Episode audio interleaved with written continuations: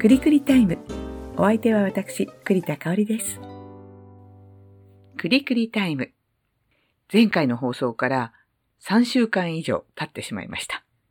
12月がね、めちゃ忙しかったんです。まず一つは、ワールドカップがありましたよね。もう連日寝不足で大変でした。そして、講談の発表会があったのね。このクリクリタイムでも以前、えー、出演していただいた田辺一優先生という講談師の方がワークショップをやってらしてね、4、5年前から通っています。で、去年と一昨年はコロナの関係で発表会できなかったんですが、今年はなんと、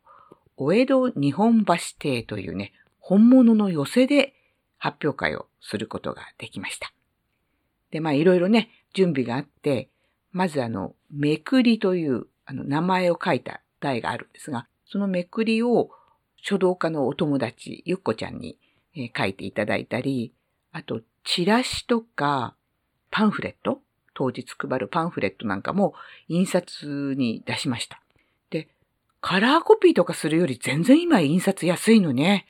なので、東京カラー印刷っていうところで頼んだんだけど、まあ、チラシを作ったり、パンフレットを作ったりっていう準備もありました。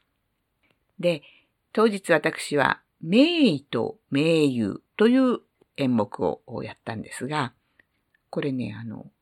眼科医、名医者さんと、当時の歌舞伎役者である三代目中村歌右衛門、この二人のね、えー、約束を描いたお話で、まあなかなかちゃんとできました。はい。そして、翌週が今度ね、骨積の発表会だったんですよ。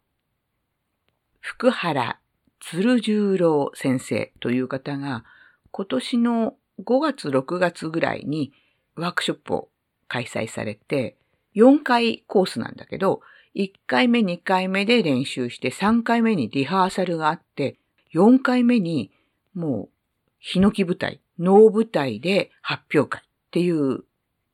なかなかのハードスケジュールなものなんですが、それが11月、12月に第2回目が開かれて、それに参加しました。で、今回もだから、1回目、2回目お稽古して、3回目に、えー、リハーサルをして、4回目に、えー、大森にある、ご自宅にね、あの、能舞台があるお家があるんですが、そちらで発表会をするというのをやりました。で、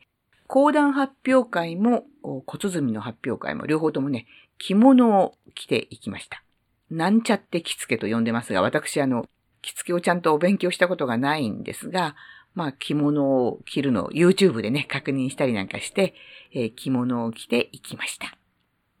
そして、12月の後半からはですね、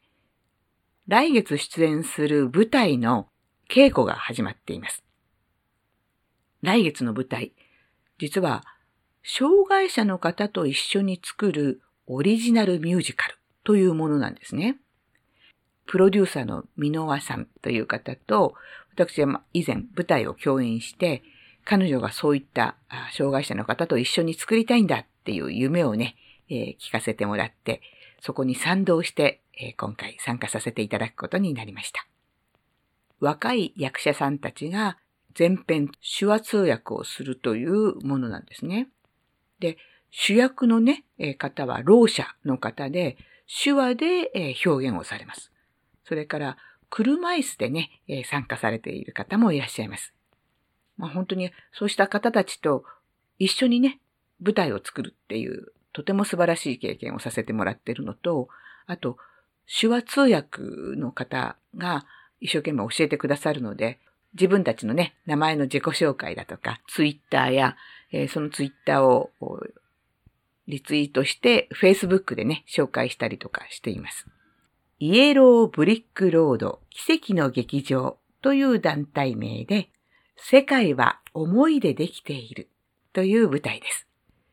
私の Facebook でも、あの、チケットのご紹介とかしてますので、アルファベットで、香り栗田で、えー、Facebook 検索していただけると、こちらの舞台の紹介をしています。私の出演日は1月26日木曜日19時、1月27日金曜日14時、そして1月29日日曜日12時と16時半になります。Facebook で詳しくご紹介してますので、ぜひ、えー、ご覧いただければと思います。ということで、今日のクリクリタイムはここまで。またの機会をお楽しみに。